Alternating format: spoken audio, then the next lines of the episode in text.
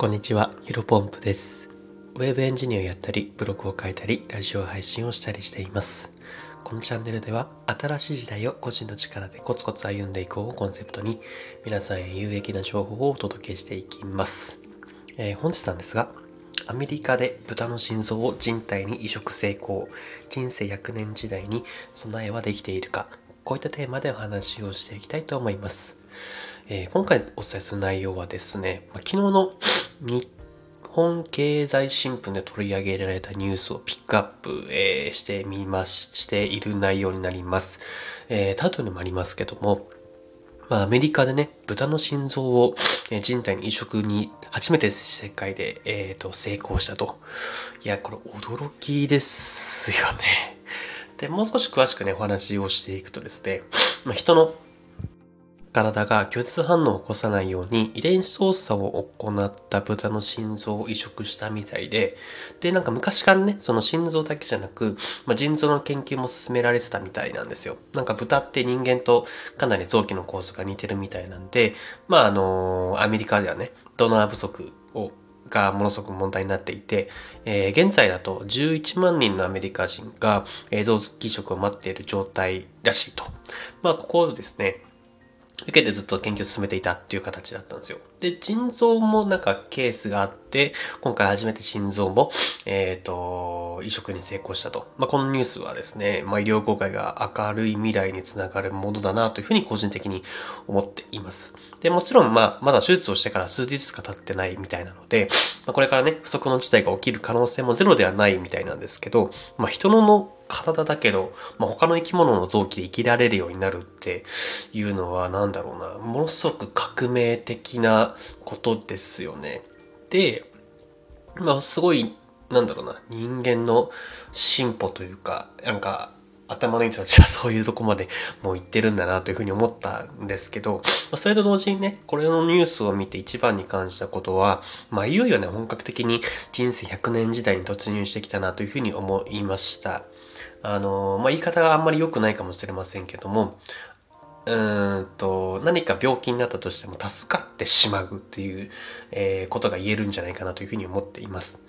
えー今の常識だとね、定年が60歳。で、一昔前であれば60歳で定年して、まあ残りの人生20年ぐらい、まあ10年、20年、70歳から80歳ぐらいまで生きる想定だったはずなので、ま仕事をリタイアしてからね、まあ、10年から20年蓄え、プラス、えー年金で生きていくっていうのが一般的な、なんだ、考えというか、流れだったと思うんですけど、まあ、こういうふうにね、本格的に人生100年時代が始まっていくと、まあ、定年をしてから40年生きることになるわけじゃないですか。えー60、20から、えーっと、だいたい60歳まで働いて、その後、老後があると。なんで、働いてる期間と老後の期間ってだいたい一緒になるんですよね。で、それプラス、まあ、30代、あとは20代の、あの、僕と近い年代がですね、定年を迎えた時に年金がどうなっているかなんて多分今の現時点では誰も予想できないはずなわけですね。なので、えー最近だと国も、えー自分の老後は自分で何とかしてくださいというメッセージを出すかのようにですね、まあ、イデコ、個人型確定年、確定拠出年金といったね、制度を広めてる最中じゃないですか。もちろんね、あの人生は楽しんだま、楽しんだもん勝ちの部分もありますけど、まあ、やっぱり今さえ良ければ何でも OK というはですね、今後の私たちにおいてどんどん強く、通用しなくなるんじゃないかなって考えています。まあ長い人生を生きていく上でね、お金だったり健康だったり資金計画だったり、まあ、様々なことをやっぱ勉強し続けていく必要があるんじゃないかなというふうに感じていて、まあ、ぼんやり生きていってね、何のスキルが身についてない状態で、50代でいきなりリストラ。うん、まあそうすると自分も家族も誰も守れなくなってしまう未来なんて、まあ、絶対誰も避けたいじゃないですか。まあね、先ほど言ったように医療の発達も素晴らしいこと、喜ばしいことだと思うんですけど、改めてね、個人の力をつけていく必要があるなぁと、改めて考えらされ、考えらされた、あの、ニュースでした。えー本日、今回お伝えしたかったことは以上です。え最後ちょっと雑談でですね、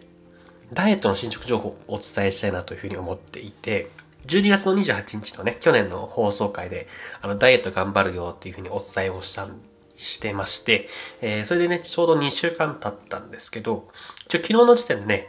1.9キロ痩せていました。本当毎日ね、あの、2月、12月28日でお話しした内容をやりつつですね、毎日体重計のあの、グラフ、アプリで体重を毎日入力してグラフになるアプリあるじゃないですか。それも入力してですね、徐々に徐々に減っていってると。